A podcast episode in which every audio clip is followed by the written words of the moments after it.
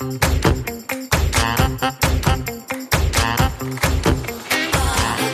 Ja, hallo und willkommen zu einer neuen Folge des Finanzhelden-Podcasts Schwungmasse. Mein Name ist Maxi und ich unterstütze die Initiative auf Social Media bei Instagram in unseren Themenwochen und auch eben im Bereich Podcast. Und ja, ich freue mich heute diese Folge moderieren zu dürfen, denn das Thema, was wir heute besprechen, interessiert mich persönlich sehr und äh, ist zudem auch ein ja, hochgesellschaftlich relevantes Thema. Es geht nämlich um die nachhaltige Geldanlage und dazu spreche ich heute mit einer Expertin, die du als Zuhörer vielleicht auch schon kennst, über verschiedene Live-Events der Finanzheldin. Zuletzt war sie auch beim digitalen Afterwork dabei und ähm, auch über unseren Podcast Schwungmasse. Claudia Müller ist heute hier und äh, ich freue mich, dass du heute da bist, Claudia. Hi.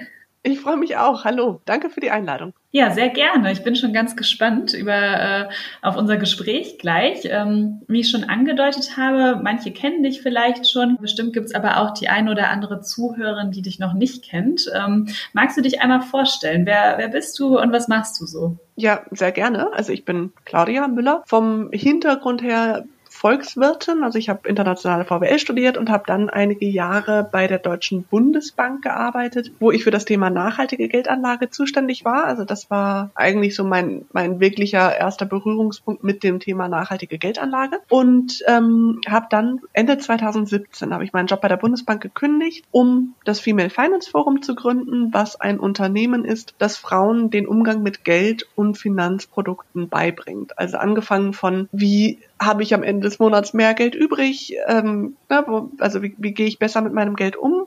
Und dann, wie sorge ich dafür, dass das Geld, was ich über habe, sich dann auch vermehrt im Laufe der Zeit? Als sozusagen Nebenjob berate ich außerdem eine Familie in ihrer nachhaltigen Aktien- und Anleihenstrategie. Hat angefangen als Bread-and-Butter-Job, weil ich noch einen Nebenjob brauchte neben der Selbstständigkeit und mache ich einfach weiterhin, weil das total spannend ist, weil das natürlich Dimensionen sind, in die ich noch nicht mit meinem eigenen Geld noch nicht reinkomme und dann kann ich das da anwenden, was ich auch sozusagen den, den Teilnehmerinnen im Female Finance Forum beibringe. Das sind so meine zwei Standbeine. Das hört sich sehr gut an. Und ähm, ja, vor allem bist du ja auch äh, waschechte Expertin auf dem Themengebiet, was wir heute so ein bisschen angehen wollen. Vielleicht so grob ähm, zum Einstieg. Ich, ich finde, man merkt ja generell, dass Nachhaltigkeit und äh, ja, der Gedanke so an die Zukunft viele Menschen ja aktuell bewegt. Mich würde mal interessieren, wie ist das denn bei dir persönlich so? Würdest du sagen, dass dir das Thema Nachhaltigkeit sehr wichtig ist und seit, seit wann ist das vielleicht so? Also es ist mir auf jeden Fall wichtig. Ich kann gar nicht sagen, seit wann genau oder die Art und Weise, wie hat sich vielleicht verändert. Also ich hatte, glaube ich, schon relativ immer den Wunsch, die Welt zu einem besseren Ort zu machen. Das hat sich ganz unterschiedlich ausgeprägt. Also ich wollte zum Beispiel eine Zeit lang Ärztin werden, um eben Menschen zu heilen. Oder dann wollte ich Lehrerin werden, weil für mich meine Lehrer wahnsinnig wichtig waren und einen positiven Einfluss einfach auf mein Leben hatten. Und dann wollte ich in die Entwicklungszusammenarbeit, um irgendwie, also international, die Welt zu einem besseren Ort zu machen und so weiter. Das hat sich also immer gewandelt, aber dieses Thema Nachhaltigkeit war schon auch mit dabei. Und irgendwie auch dann die Frage, wenn ich das beruflich machen möchte oder so, ne, so, dann auch die Frage, was kann ich denn da privat auch machen in meinem Konsum oder in meinem sonstigen Verhalten. Das eine ist irgendwie die moralische Frage, möchte ich nachhaltig sein? Das andere ist aber auch die Frage irgendwie der Notwendigkeit oder dessen, was ich für, ja, für richtig erachte oder eben für, für zukunftsfähig. Also das beispielsweise das Thema Klimawandel ist mir total wichtig und ich bemühe mich wirklich ganz aktiv, fliege eigentlich nicht mehr, gut, Corona erleichtert es einem da, aber ne, solche Sachen. Ähm, ich esse viel weniger Fleisch, ich habe kein Auto, ich will auch kein Auto haben, ich fahre Fahrrad und so weiter. Also es ist mir total wichtig, aber ich glaube halt auch, dass die Zeit des, also dass es einfach auch notwendig ist. Ähm, sozusagen, ich glaube, es ist das Richtige zu tun, aber es ist auch einfach das wirtschaftlich Notwendige. Genauso wie ähm, heterogene Teams. Ich glaube nicht nur, dass es das moralisch Richtige zu tun ist, sondern ich glaube auch, dass es wirtschaftlich sinnvoll ist. Das ist ja auch ein Aspekt von Nachhaltigkeit.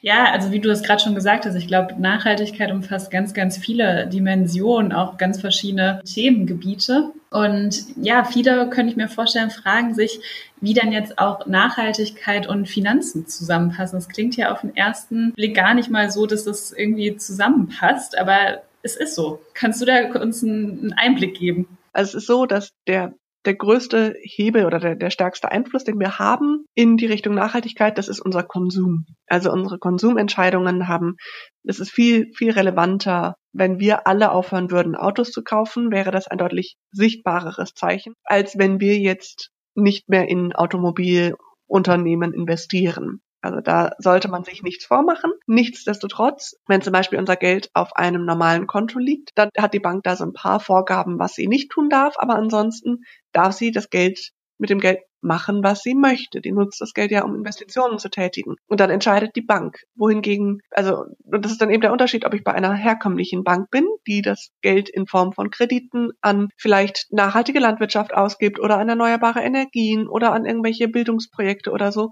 oder eben bei einer herkömmlichen Bank, wo in Deutschland man sagen muss, die finanzieren sehr stark zum Beispiel Kohle. Die finanzieren sehr stark Öl, also fossile Brennträger generell. Die Automobilbranche, also würde ich auch nicht unbedingt als nachhaltig bezeichnen, zumindest nicht die herkömmlichen Verbrennungsmotoren und so weiter. Das heißt, durch meine, meine Geldanlage kann ich sagen, in welche Bereiche mein Geld fließen soll. Und wenn immer mehr Geld in nachhaltige Unternehmen fließt, auch in Form von Aktien zum Beispiel, dann erhöht das den Wert dieser Unternehmen im Vergleich zu den herkömmlichen. Und das ist eben die Macht, die ich durch mein Geld habe und die ich zum Positiven nutzen kann. Jetzt hattest du gerade schon die verschiedenen Branchen angesprochen, ähm, in die ich dann investieren kann. Aber gibt es da auch irgendwelche speziellen Formen der nachhaltigen Geldanlage?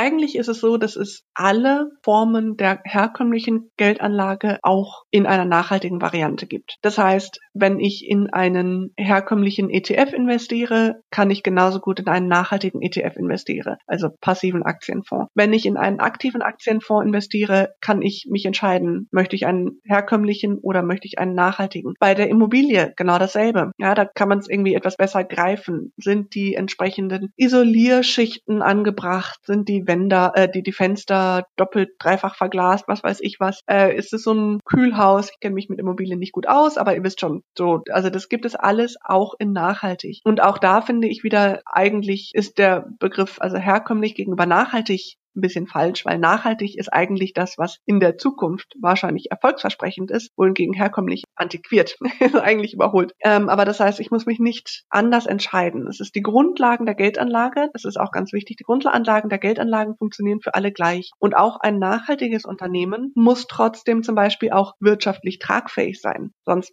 bringt es mir ja auch nichts als Investorin. Das heißt, erst sollte ich mich ganz klassisch mit den Optionen der Geldanlage befassen und dann die Nachhaltigkeit als zusätzliches Kriterium mit in den Ring schmeißen. Jetzt sind es natürlich super viele Optionen, die ich dann auch habe. Ähm, wenn ich mich dafür interessiere, kannst, kannst du da irgendwelche Tipps geben, ähm, wo ich mich dann dann konkret informieren kann? Auf jeden Fall. Also was es gibt, ist zum Beispiel das Forum Nachhaltige Geldanlage. Jetzt eben konkret zum Thema nachhaltige Geldanlage. Also da kann man sich immer wieder über die verschiedenen Siegel zum Beispiel informieren, die es gibt. Da kann man schauen, wo wir gerade stehen, wie sich der Markt entwickelt, alle solche Sachen. Außerdem hat die Verbraucherzentrale da auch immer wieder ganz gute Sachen mitgemacht ähm, oder ganz gute Broschüren auch herausgebracht und Informationen, wo man sich auch hervorragend informieren kann. Und ich finde es immer das Wichtige bei herkömmlichen wie bei nachhaltigen Geldanlagen, ist immer wichtig, eine neutrale Quelle zu suchen die nicht versucht, mir irgendwas zu verkaufen. Genau, und da bieten sich dann eben sowas wie Verbraucherzentralen an. Stiftung Warentest hat auch letztens ein eigenes Heft zum Thema nachhaltige Geldanlage rausgebracht oder eben das Forum Nachhaltige Geldanlagen. Jetzt ist gerade schon ein äh, interessantes Stichwort gefallen, nämlich äh, Siegel.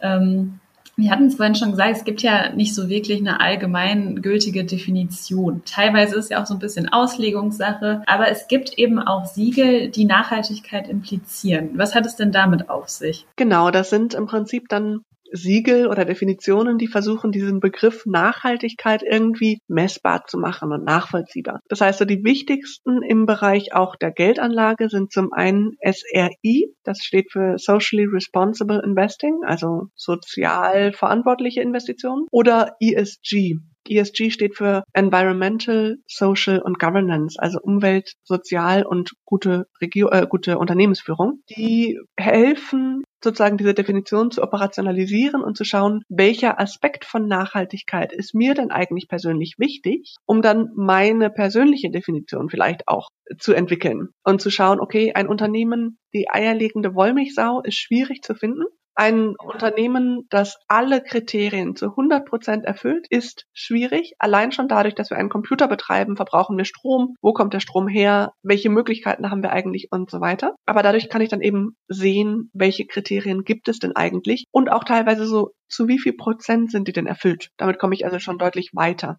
Also ist es so, ähm, dass nicht immer alle drei Kriterien jetzt von diesem, zum Beispiel von diesem ESG-Siegel gleich ähm, gewichtet sind? Gibt es da dann Unterschiede? Ja, so ein bisschen schon. Also es gibt zum Beispiel Unternehmen, die sich ganz konkret, also jetzt Beispiel erneuerbare Energien, die sind dann relativ gut normalerweise im Bereich E, Environment. Aber das heißt nicht, dass die zwangsläufig auch im Bereich Social oder Governance gut sind. Dann gibt es andere Unternehmen, die im Bildungsbereich zum Beispiel tätig sind oder in der, in der Frauenförderung und die sind dann gut im Bereich Social oder Governance, je nach, also, ne? Und, aber der Klimaschutz oder Umweltschutz ist bei denen einfach kein Thema. Und so muss man dann ein bisschen schauen und auch je nach Geschäftsmodell einfach sagen, okay, das ist nicht euer Fokus, ist auch in Ordnung. Ja gut, also dann ist es ja eigentlich so, wie bei ganz vielen Sachen im Leben, dass man hier auch wieder schauen muss, was zu einem eigentlich am besten passt, worauf man auch am meisten Wert legt ähm, und dann eben auch vergleichen, ähm, ja, was, was macht Sinn, wo fühle ich mich jetzt ähm, am wohlsten und wo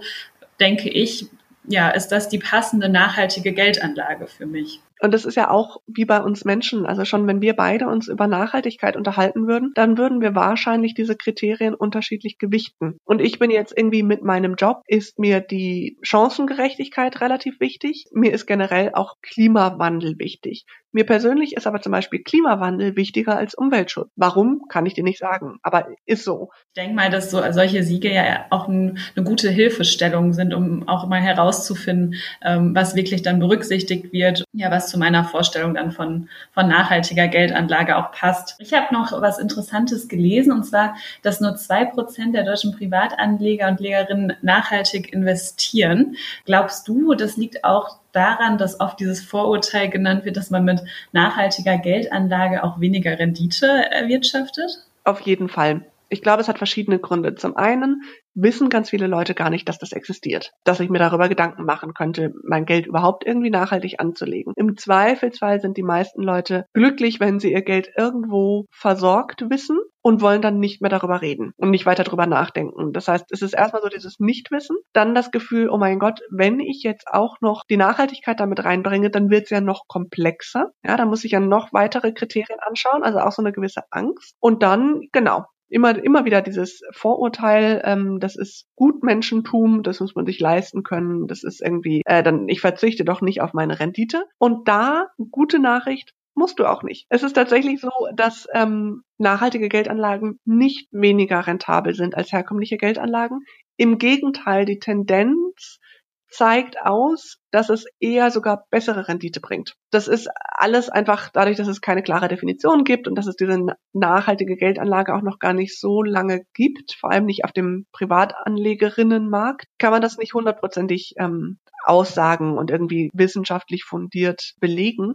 Aber die Tendenz geht in die Richtung, dass sie auf gar keinen Fall weniger Rendite bringen, sondern eben tendenziell eher sogar mehr Rendite, was unter anderem auch daran liegt, dass sie weniger Skandale haben und generell weniger abstürzen. Also zum Beispiel Corona jetzt war das der Fall, dass sie, ähm, dass der nachhaltige Index weniger stark abgestürzt ist als der nicht nachhaltige Index. Und wo man natürlich auch schauen muss, wie viel sind das einfach Branchen. Ja, die Fluglinien sind per se nicht nachhaltig oder es ist sehr schwierig, da irgendwelche nachhaltigen Punkte mit reinzubringen. Das heißt, die haben natürlich dann, je nachdem, ob sie ihre Steuern bezahlen oder ob sie, wie sie ihre Mitarbeitenden be beschäftigen und behandeln, können sie sich da Punkte sammeln. Aber auf der Umweltseite ist es natürlich ziemlich schwierig. Und das war eine Branche, die massiv abgestürzt ist. Das heißt, wie stark lag das daran, dass die, dass sie nicht nachhaltig waren oder lag es daran, dass sie einfach eine Branche waren, die stark betroffen war? Das muss man ja auch immer dann nochmal differenzieren. Was ist hier eigentlich gerade los? Insgesamt sieht es so aus, dass die nachhaltigen Geldanlagen eher mehr Rendite bringen und dass so wenige Menschen da äh,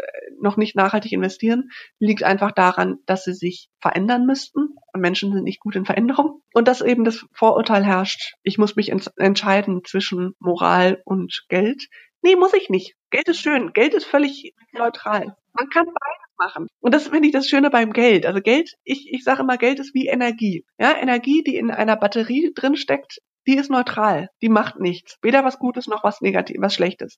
Und ich kann dieselbe Batterie nutzen, um irgendwie meine Glühbirne zu betreiben, um im Winter arbeiten zu können. Oder ich kann die Batterie nutzen, also den Strom nutzen, die Energie nutzen, um irgendwie anderen Leuten Stromschläge zu geben oder keine Ahnung, irgendwas definitiv Böses. Ähm, aber es ist meine Entscheidung.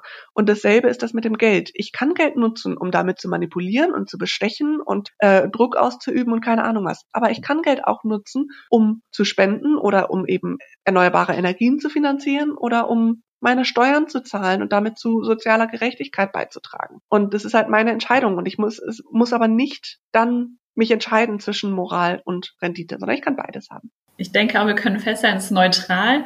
Ähm, und es ist ja eine schöne Nachricht zu wissen, dass, ähm, ja, wenn man sich dafür interessiert, äh, dass man ja eben nicht äh, mit weniger Rendite rechnen muss. Ein weiteres Vorurteil, was ja auch oftmals vorherrscht, ist ja, dass Nachhaltigkeit so eine Art Modewort ist, es ist in aller Munde. Ähm, besteht denn dahingehend auch die Gefahr, dass mit dem Thema, ja, ich sag mal, Schindluder getrieben wird?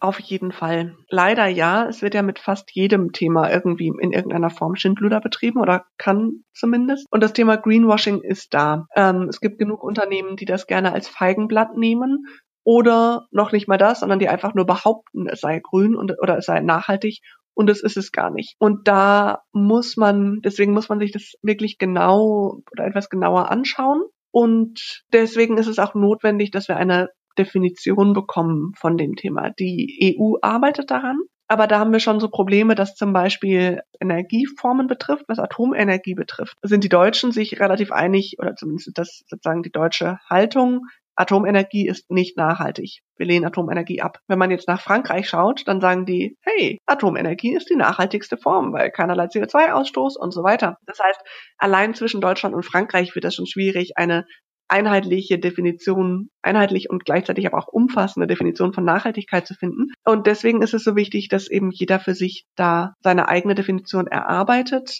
an der sie sich dann festhält und entlang arbeitet, um so Schindluder zu identifizieren und, ähm, und vermeiden zu können. Aber das Schöne ist, also ich würde nicht sagen, dass es ein Modewort ist im Sinne von, es geht wieder weg. Es ist schon ein Modewort im Sinne von, es ist gerade modern und deswegen springen auch Unternehmen mit auf den Zug auf, die eigentlich nichts da zu suchen haben. Aber ähm, ich glaube, dass es bleiben wird. Auch einfach, weil viele nachhaltige Unternehmen eben diejenigen sind, die zukunftsfähig sind und Zukunftsinnovationen gestalten und so weiter. Und auch, weil wir sehen, dass es wirklich einen Effekt hat. Also es ist den Menschen wichtig und das führt auch dazu, dass die Unternehmen sich nachhaltiger aufstellen, weil sie merken, okay, wenn wir das tun, dann werden wir auch von den Leuten sozusagen gekauft oder eben investiert und so. Das heißt, man kann da wirklich auch als Verbraucherin einen, einen gewissen Druck ausüben im positiven Sinn. Und was ganz spannend ist, also jetzt gerade wenn wir im Bereich ETF bleiben, dann sieht man, dass, also ich, ich würde sozusagen bei der Nachhaltigkeit so ein bisschen verschiedene Farben mal aufmalen. Das eine ist dunkelgrün, wirklich top nachhaltig. Und dann haben wir hellgrün, das sind so schon mal Ausschluss von diversen bösen Sachen.